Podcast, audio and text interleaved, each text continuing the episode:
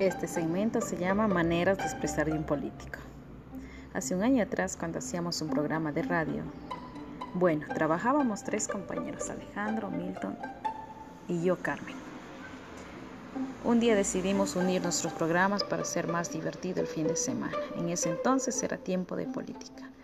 Bueno, Alejandro propone hacer participar a los candidatos a alcalde y pues nosotros los tres decidimos que lo haríamos así. Entonces comenzamos con el primer candidato. Llama primerito para ser más, el más popular y salir al aire con sus propuestas. Entre, entre eso, el compañero dice, ¿qué va a hacer usted en el cierre de campaña y cómo serán las fiestas del cantón si es que llegaría a ganar?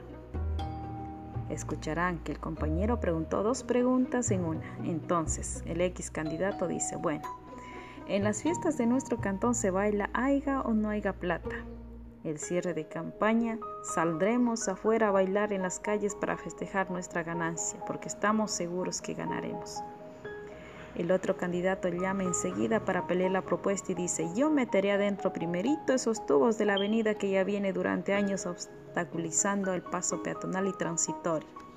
El tercer candidato llama y completa la propuesta y su propuesta era meter adentro a la cárcel a todos quienes hayan cometido un acto de corrupción. Como podrán ver, los tres hablaron como cualquier persona. Qué buenas propuestas.